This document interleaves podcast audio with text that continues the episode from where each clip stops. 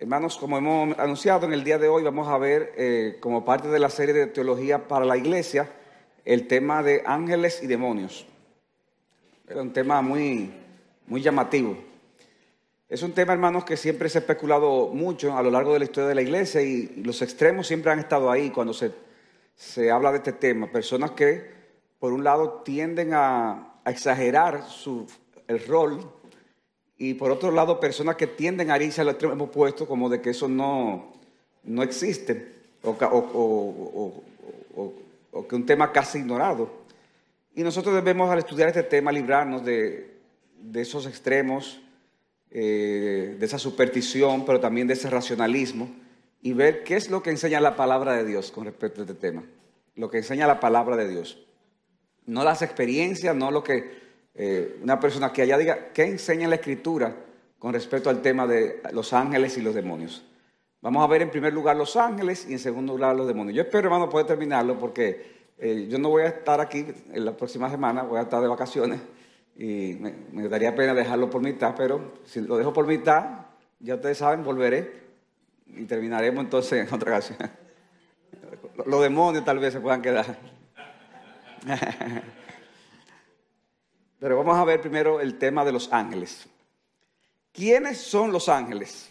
Y ahí ustedes tienen sus hojas para que puedan seguir. Eh, y en pantalla también se va a estar poniendo algunas cosas ahí. Yo puse una definición ahí. Los ángeles son seres espirituales que carecen de cuerpos terrenales y que fueron creados con capacidades especiales superiores al hombre y con una conciencia moral. ¿Se entiende la definición? Seres espirituales, carecen de cuerpos terrenales y fueron creados con capacidades especiales superiores al hombre y con una conciencia moral. Lo primero es que estamos diciendo en esta definición que son seres espirituales creados. O sea que los ángeles tuvieron un principio, al igual que nosotros, y a diferencia de nosotros, ellos no tienen cuerpos físicos. Dice en Hebreos capítulo 1, versículos 13 al 14, pero ¿a cuál de los ángeles ha dicho jamás? Siéntate a mi diestra hasta que ponga a tus enemigos por estrado de tus pies. ¿No son todos ellos, hablando de los ángeles, espíritus ministradores enviados para servir por causa de los que heredarán la salvación? Son espíritus ministradores, o sea, Dios los usa para ministrar y Dios los envía por causa de los que heredarán la salvación. O sea, que hay una relación entre los ángeles y nosotros, que nosotros ya a veces desconocemos, o normalmente desconocemos, pero, pero hay una función que, eh, eh, de, los ángeles en el sentido de servirnos. Alguna gente dice, pero Dios, no lo hace directamente. Hermano, Dios puede hacerlo directamente, pero él, él elige medios muchas veces. Y en eso tenemos también el caso de los ángeles. Para poder verlos, Dios tiene que obrar de manera especial en una persona, de hecho. ¿Te recuerdan Números capítulo 22, versículo 31? Cuando estaba Balán, eh, que Dios, eh, Balac le había dicho que fuera a maldecir al pueblo. Entonces cuando Balán iba, resulta que un ángel estaba siéndole de obstáculo, un ángel del Señor. Entonces dice, él, creía que era el, burro que no quería eh, caminar. Ustedes saben la historia, lo, que pasó con el burro después. El burro le habló y él le contestó entonces.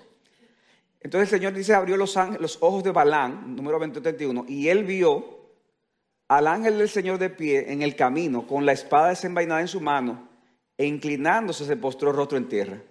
O sea, no era que él estaba con los ojos cerrados, sino que Dios le dio la facultad de poder ver al ángel del Señor. Y por eso se postró en tierra.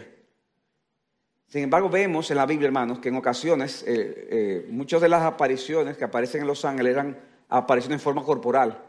O sea, eh, tenían una forma corporal como si fueran eh, personas, pero no lo eran. Eso sucedió con Abraham y con Lot. ¿Recuerdan de hecho que Lot eh, salió de Sodoma fue por dos ángeles que lo, lo, lo, sacaron? De hecho, un momento dado recuerdan que Lot como que titubió y los ángeles prácticamente lo, lo sacó junto con la familia. La Biblia dice, nos indica que hay rango entre los ángeles. O sea, ellos, ellos tienen una organización.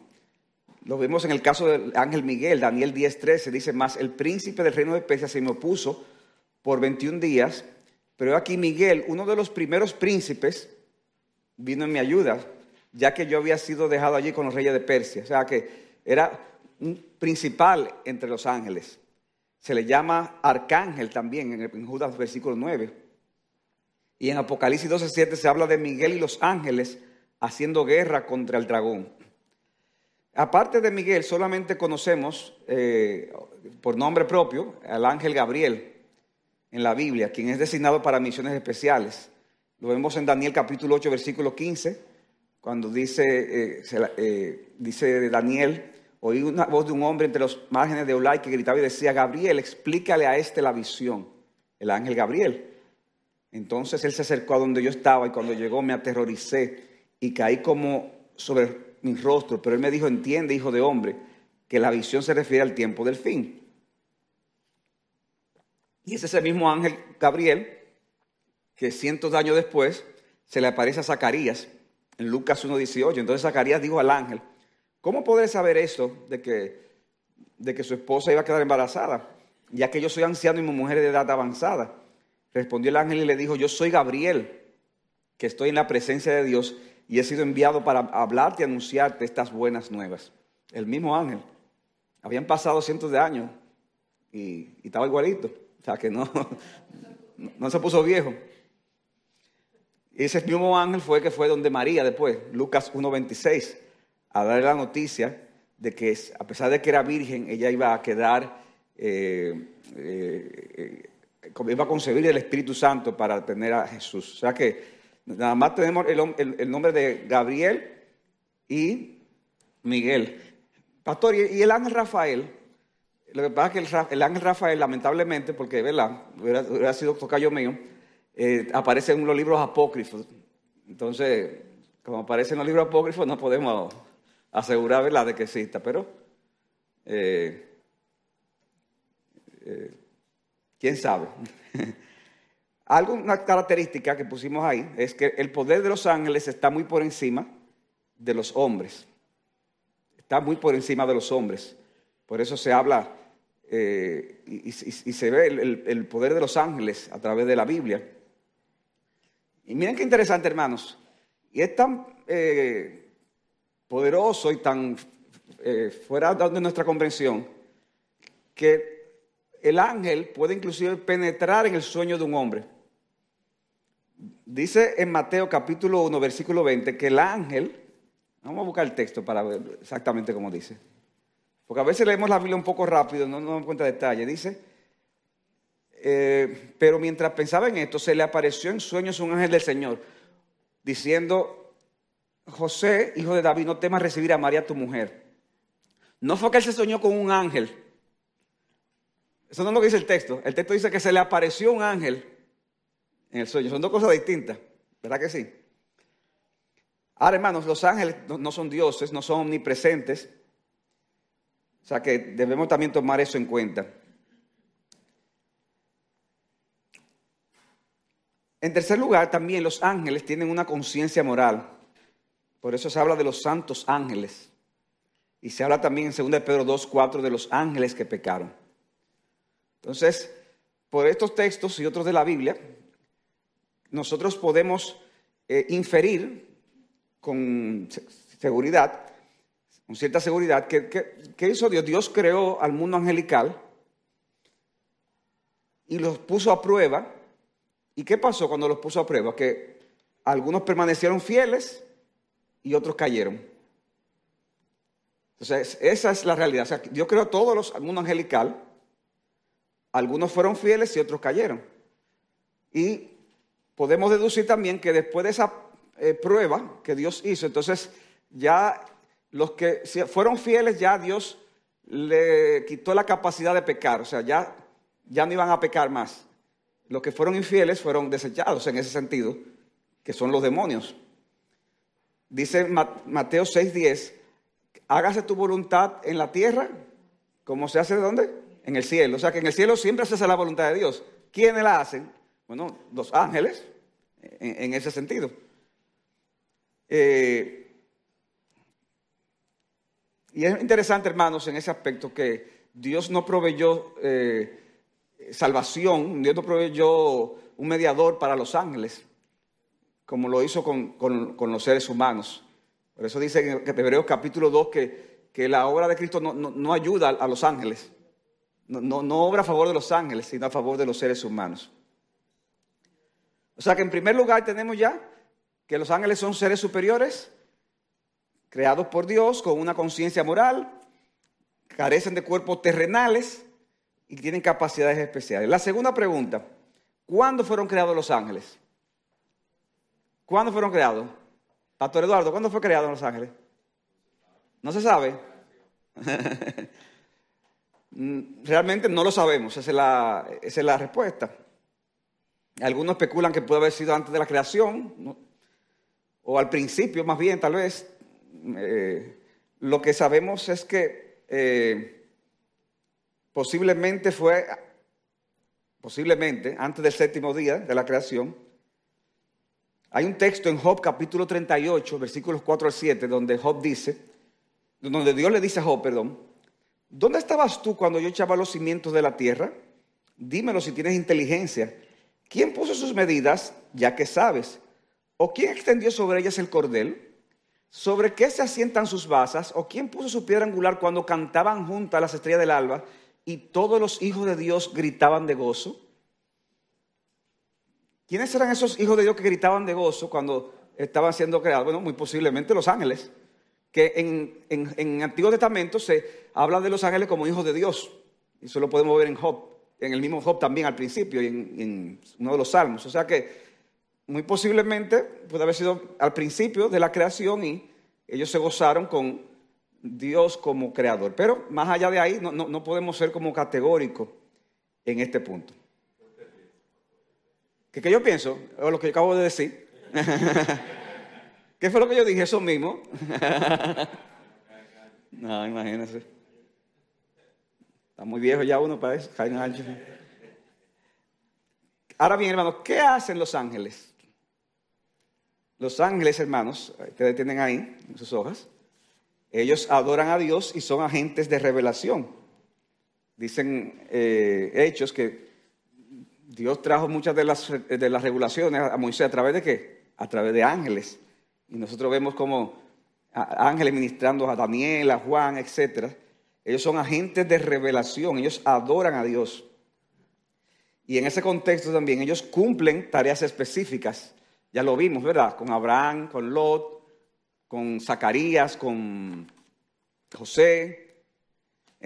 asistieron a Cristo en todo el proceso de su vida humana, etc. En tercer lugar, los ángeles luchan contra los poderes demoníacos. Luchan contra los poderes demoníacos. Dice Daniel capítulo 10, versículo 13.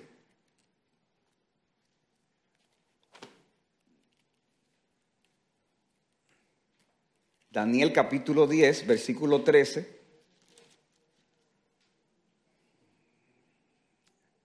El círculo 12 dice, eso es un ángel hablándole a, a Daniel. Y le dice, entonces me dijo, no temas Daniel, porque desde el primer día en que te propusiste en tu corazón entender y humillarte delante de tu Dios, fueron oídas tus palabras, y a causa de tus palabras he venido. Oigan, tenía varios días orando, y le dice, desde que tú elevaste la oración, ya me fue dada una encomienda para contigo. Pero ¿y por qué se tardó varios días en ir? ¿Por qué? Versículo 13.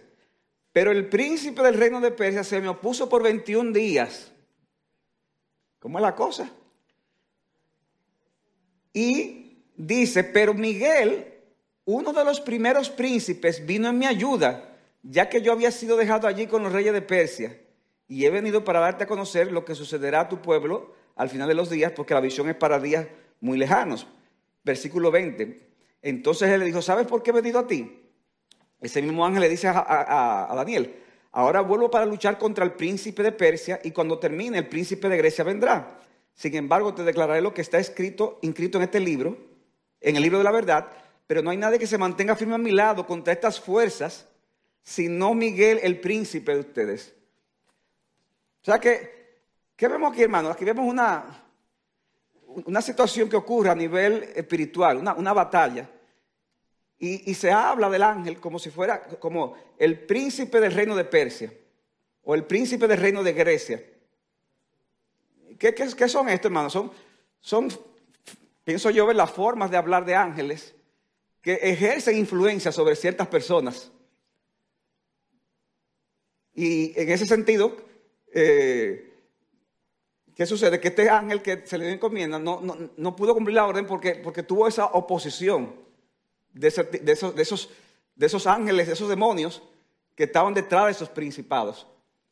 Hermano, ¿qué nos enseña eso el día de hoy para, para hacerlo más práctico? Doña Patricia.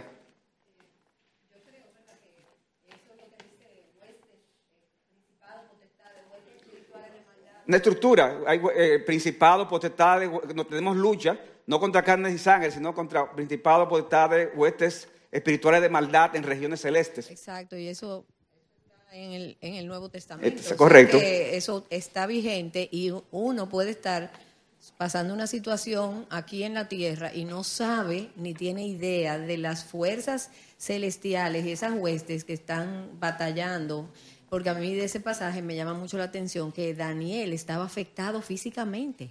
Eso, eso me llama mucho. Sí, sí, sí, definitivamente. Entonces, en ese sentido, no debemos subestimar e, e, esas cosas. No, y ese asunto de que por 21 días el ángel no pudo ir a responderle, o sea, wow, eso, eso escapa de nuestra imaginación.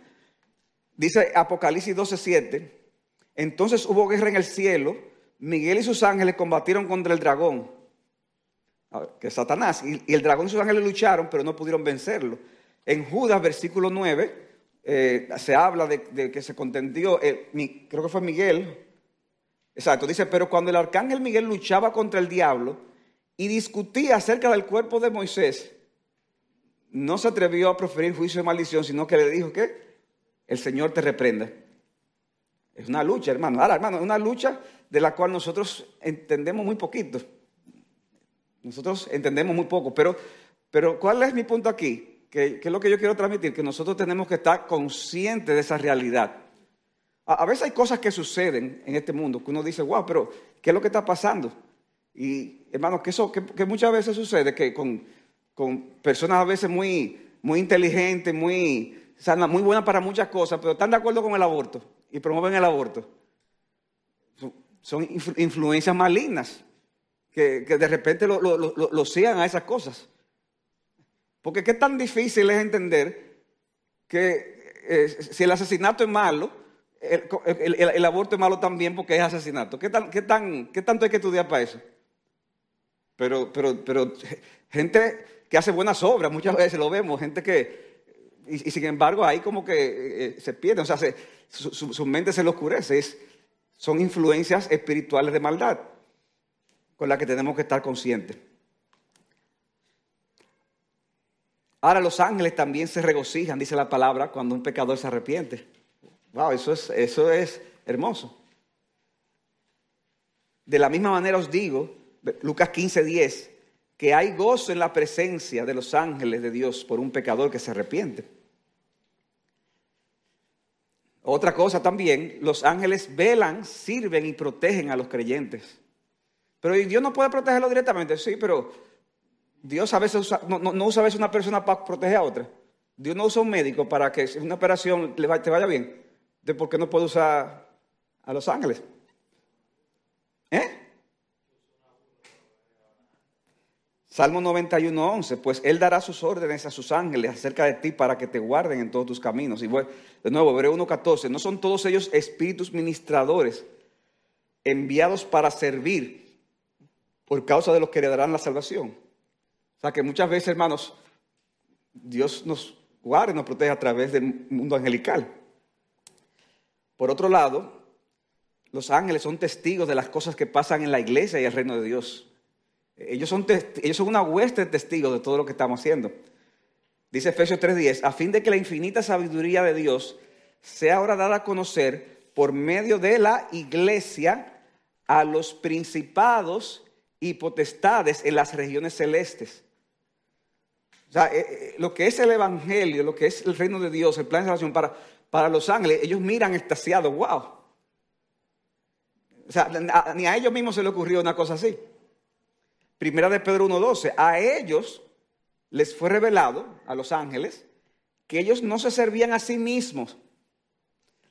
Oigan, oigan qué hermoso, hermano. Se les fue revelado, mira, ustedes no se van a servir a sí mismos, sino que ustedes van a servir a vosotros, o sea, a nosotros aquí, en estas cosas que ahora os han sido anunciadas mediante los que os predicaron el evangelio. Perdón, hermano, yo, acabo de decir algo que, yo acabo de decir un error eh, exegético. Eh, o sea que eso después me lo cortan. Porque cuando dice a ellos, no, es, creo que no es a los ángeles, es a los, a los profetas. Déjame ver. ¿Eh? A los profetas. Ah, pues ya, ya lo dijeron. a ellos les fue revelado, a los profetas, que no se servían a sí mismos, sino a vosotros, en estas cosas que ahora, que ahora os han sido anunciadas mediante los que os predicaron el Evangelio por el Espíritu Santo enviado del cielo, cosas a los cuales los ángeles anhelan mirar. Ahora sí son los ángeles, ¿verdad? Sí, claro, muy fácil porque lo dices. O sea que ellos son testigos de esta cosa. Y dice, los ángeles anhelan mirar. Hay gente que quisieran, anhelan, mirar a los ángeles. Anhelan encontrarse con un ángel. Pero desde el punto de vista de la economía de Dios, hermano, los ángeles son los que no tienen envidia a nosotros. Los ángeles anhelan mirar estas cosas que están pasando. O cuando tú quieras que se te aparezca un ángel de la guarda, dulce compañía, no me desamparen ni de noche ni de día. No, no, no. Miren, eh, ellos nos anhelan mirar a nosotros en ese sentido. Finalmente ellos vendrán junto con todos, vendrán todos juntos, perdón, como parte del ejército de Cristo en su segunda venida. Dice Mateo capítulo 25, versículo 31. Mateo 25, 31. Pero cuando el Hijo del Hombre venga en su gloria y todos los ángeles con él, entonces se sentará en el trono de su gloria. O sea que hermanos, básicamente hemos hecho un resumen de, lo que hacen los ángeles, de la función de los ángeles. Ahora bien, hermanos, ¿qué... Sí.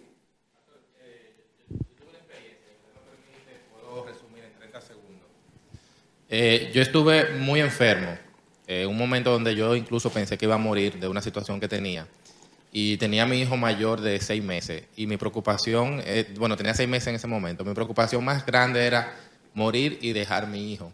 Y yo recuerdo que esa noche yo sentía, de verdad, yo sentía en mí que iba a morir. Era una situación muy difícil. Y yo le pedí al Señor que yo quería ver a mi hijo crecer.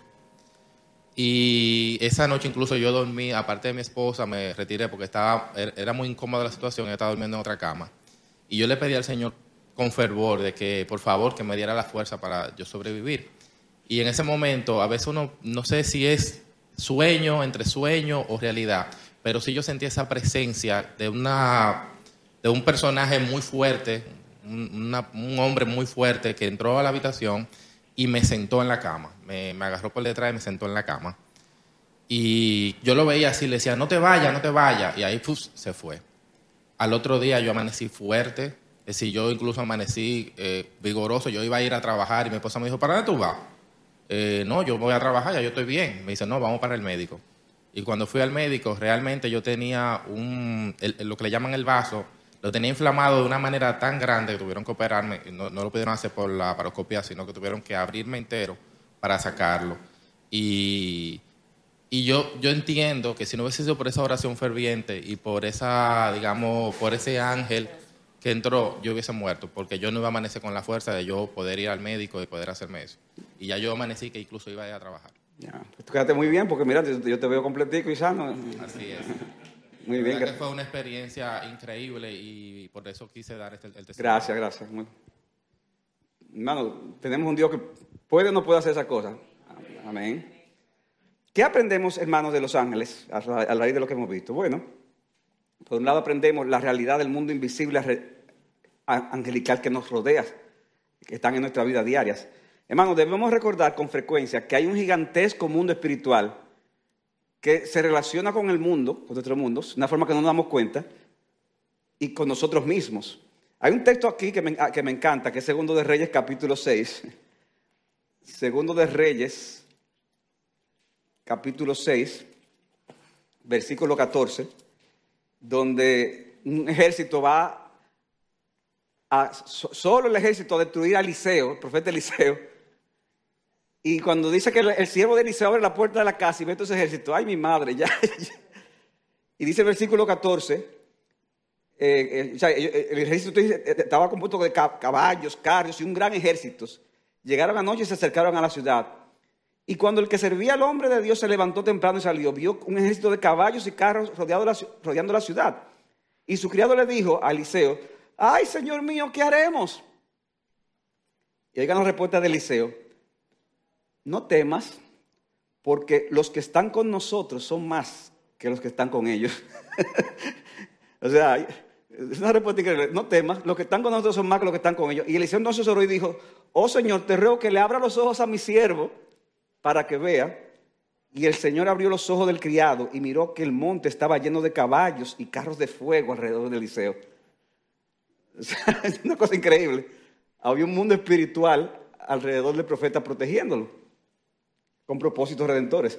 Hay una anécdota muy famosa de John Peyton, no sé si Pey- creo que Peyton que se pronuncia, que fue un misionero eh, del siglo XIX presbiteriano que estuvo en las, en las islas Hébridas, que era que se- ¿eh? Hébridas, eso es por Australia, lejí- lejísimo de aquí.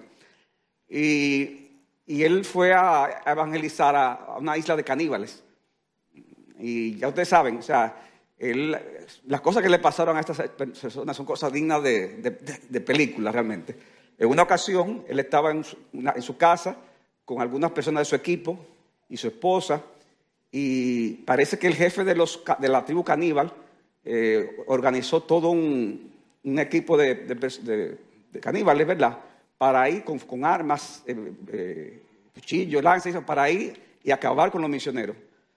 Dice que la historia que cuando, estaban ahí afuera a punto de entrar, eh, lo que hizo John Peyton fue que se arrodilló a orar y el, equipo completo, y se pusieron a orar. Dice que oran, oran, oran, oran. Y oraron tanto que no se dieron cuenta que pasó la madrugada casi entera ora- orando. Y cuando vinieron como a, volver en sí, ya, ya estaba de día. O sea, mi- miren qué, cosa más impresionante. Cuando salieron, y ¿dónde están los que nos iban a matar? Estaba, no, no había nadie. Después, tiempo después, está interesante la historia, ¿verdad? Tiempo después, eh, este perso- esta persona caníbal se convirtió al Señor. El, jefe de la se convirtió al Señor. De hecho, hermanos, eso fue un éxito evangelístico asombroso, lo, de John Peyton. Eh, al punto que se dice que en una de esas islas, que es la principal, eh, el cálculo que se da de, de conversiones fue del 100%. La única vez en la historia de la iglesia que el 100% profesor fue. El tema es que John Peyton aprovechó y le preguntó, ven acá, pero hace tantos años que tú me ibas a atacar con el grupo y, ¿qué pasó que no, hicieron nada? Yo, pero ¿y cómo le íbamos a atacar? Si, la casa de ustedes estaba rodeada de gente armada, eh, di- di- dispuesta, dispuesta a defenderlo a ustedes, por eso nos devolvimos. Y el tema era que no había nadie. El tema era que no había nadie. Porque más son los que están con nosotros que los que están contra ellos. Ahora, hermano, no, no, no espera que, ahora usted va a ver su casa rodeada. Nosotros debemos vivir a la luz de- del ordinario y Dios cuando quiere hace lo extraordinario. ¿Ok? O sea, no, es necesario ver, ay, pero que yo no vi los carros de fuego, o sea, que me van a matar. Eso, eso no tiene que ver. Sí, salud. Eh, lo del, es extraordinario, lo del ministerio, a su, y valga la redundancia, extraordinario de los ángeles. Hebreos 13.2 nos dice su autor que no olvidemos demostrar hospitalidad. Y él dice, como forma de ejemplo, porque algunos, sin saberlo, hospedaron ángeles. O sea, estamos hablando en ese tiempo de personas que mostraron hospitalidad a ángeles sin ellos darse cuenta. O sea que por ese texto podemos saber que en ocasiones un ángel puede tomar una forma humana, forma de hombre y, y recibir hospitalidad de un creyente. Y el ministerio de los ángeles, eh, uno ha escuchado historias de misioneros, sobre todo en Medio Oriente, donde el cristianismo es perseguido, donde el ministerio de los ángeles es más activo que en Occidente, donde tenemos libertad para predicar, libertad para enseñar, libertad para estudiar la palabra y libertad para crecer espiritualmente. En esos países no. Y brevemente, yo he leído un testimonio de unos misioneros norteamericanos que de Turquía a Irán iban a meter unas Biblias de contrabando y ellos iban manejando por la región montañosa de Irán, sumamente peligrosa. El vehículo se les daña y quedaron atrapados en medio de la carretera en un país hostil con el baúl lleno de Biblias en idioma persa. Ven unos hombres que van llegando, un grupo de 10 hombres, ellos se asustan pensando que eran guardias revolucionarios y esos hombres lo, que primero que le preguntan es dónde están las Biblias. Ellos se vieron muertos ya, porque dijeron nos atraparon. Y ellos dijeron, bueno, sí, tenemos unas Biblias aquí en el baúl, hablaron la verdad. Y le dijeron, necesitamos las Biblias, hay que llevarlas a la aldea. La aldea quedaba a dos o tres kilómetros de distancia, porque anoche toda la, aldea, estamos hablando de unas 200, 300 personas que vivían en esa aldea, tuvimos el mismo sueño. Un ángel se nos aparece en sueños y nos dice, vayan a rescatar a unos hombres que tienen unas Biblias, porque esos hombres les van a hablar a, a ustedes del único que los puede salvar de la condenación eterna, que es Jesucristo. Y esos hombres regresaron con las Biblias, distribuyeron las Biblias por el pueblo y duraron en esa aldea seis meses enseñando la palabra de Dios. Toda la aldea se convirtió, se pudo establecer una iglesia, pudieron ordenar un pastor y esa aldea salva para la gloria de Dios. Amén. O sea, eh, para que ustedes vean que realmente el ministerio de los ángeles sigue siendo activo y en lugares donde el evangelio se le hace difícil penetrar de forma humana por las restricciones políticas que hay, Dios no tiene que ver con Amén. eso. Si Dios tiene que enviar ángeles a predicar, lo va a hacer. No, no, definitivamente, hermanos, que hay cosas, uno no, miren, uno no puede limitar el poder de Dios. Uno sabe que Dios eh, obra por su palabra, pero como dice José Alberto, a- muchas veces hay situaciones que son extraordinarias, eh, donde Dios en su, soberanía decide, actuar de una manera extraordinaria. Y eso es una realidad. Yo recuerdo, hermanos, que en, en IBCJ pasó hace varios años, que pastor Salay se acordará, de una explosión que hubo eh, en el sótano. Era una, había, una escuela bíblica, era en verano, y estaba un, una- un- un hermano llenando los, los globos con he- helio. Y, y en una, eh, y había muchachos que salían, entraban. Gracias a Dios, ese momento no había muchachos, estaba él solo. Y ahí hubo una explosión y el hermano salió tirado a la pared y la pared se rompió. Y era para que se- la, la- la cabeza se le rompiera en pedazos. Y el hermano eh, sobrevivió. Lo grande es que cuando sa- salen, salió varias, salió varias personas, el pastor estaba ahí, salió, cuando él los- lo sacan vi- vivo, él dice, eh, tienen que entrar, que hay una persona adentro, hay una persona adentro. Sa- saquen a- a- hay- pero, no, pero sí, que hay una persona adentro. Entonces cuando entran, pero, pero- que no hay nadie, pero había una persona adentro. Entonces, recuerdo que cuando yo fui a visitarlo al hospital, eh, y que estaba ya ba- bastante recuperado, me dice, Rafael, mira, yo, yo no, yo no, te digo esta cosa por decirla, de verdad. Yo, cuando yo entré y estaba llenando, de repente una persona que se me, se me paró por adelante y ahí mismo vino la, la, la- la explosión. Y yo lo tengo tan clara su cara que yo lo puedo hasta pintar. Yo puedo pintar la cara de esa persona. Entonces, eh, definitivamente, hermanos, que hay cosas que uno no entiende del todo, pero uno sabe que Dios tiene formas extraordinarias de obrar. Y, y, y no por eso debemos caer en, la superstición, ni en el fanatismo, ni, ni, ni ahora como que de repente vamos a hacer un ministerio para ver cómo conectarnos más con los ángeles. No, no, no, no. na- nada de eso. Na- nada de eso.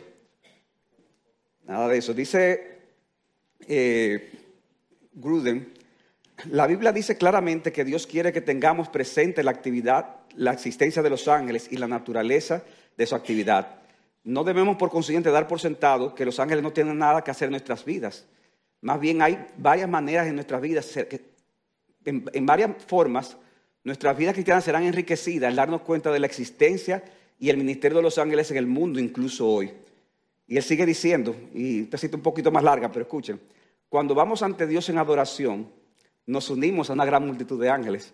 Bueno, piensa eso, o sea, nosotros vamos a alabar al Señor en un rato. Vamos a hacerlo con la conciencia, wow, hay ángeles que se unen en adoración. Dice aquí, aunque de ordinario no vemos ni oímos evidencia de esta adoración celestial, de veras enriquece nuestro sentido de reverencia y gozo en la presencia de Dios, apreciar el hecho de que los ángeles se unen a nosotros en la adoración. Es más, debemos tener presente que los ángeles siempre están observando nuestra obediencia o desobediencia a Dios. Por otro lado, cuando nos sentimos desalentados y pensamos que nuestra fiel obediencia a Dios no la presencia a nadie, nadie la ve, y no sirve de estímulo a nadie, podemos sentir el consuelo al saber que tal vez cientos de ángeles presencian nuestra lucha solitaria y miran en, en que la gran salvación de Cristo haya expresión en nuestras vidas. Cuando somos repentinamente librados de un peligro o aflicción, podemos sospechar que Dios ha enviado ángeles para que nos ayuden y debemos de estar agradecidos. Hermanos, ¿qué otra cosa aprendemos de los ángeles? Nosotros aprendemos la forma en que ellos adoran y obedecen a Dios para imitarlo. Ellos obedecen, ellos adoran. ¿Qué debemos hacer? Imitar a los ángeles en la forma que adoran y obedecen a Dios. Y finalmente, ¿qué aprendemos? Que no debemos de adorarlos ni a través de ellos, ni a ellos, ni a través de ellos, ni orarles, ni buscarlos. Fue tan fuerte la impresión que tuvo Juan cuando eh, tuvo la revelación del ángel en Apocalipsis. Dice Apocalipsis 19, 10. 19, 19 dice, entonces caí como caía a sus pies para adorarlo, a quien, al ángel. Un hombre ya anciano, apóstol, con todo el conocimiento que tenía, y, quedó tan impresionado que se postró para adorarlo. O sea, tiene que ser una cosa impresionante. Pero el ángel dijo, no lo hagas. Yo soy qué? Consiervo tuyo. O sea, tú eres un siervo, yo también soy siervo. Yo soy consiervo tuyo y de tus hermanos que poseen el testimonio de Jesús. Adora a Dios. El testimonio de Jesús es el espíritu de la profecía. Y dice en Apocalipsis 22, 8, yo Juan soy el que oyó estas cosas y cuando oí vi me postré para adorar a los pies del ángel. Aquí aparentemente no era la adoración directa al ángel, sino a través del ángel adorar a Dios. Y dice, yo me postré para adorar a los pies del ángel que me mostró estas cosas. Y me dijo, no lo hagas. Yo soy consiervo tuyo y de tus hermanos los profetas, de los que guardan las palabras de este libro. Adora a Dios.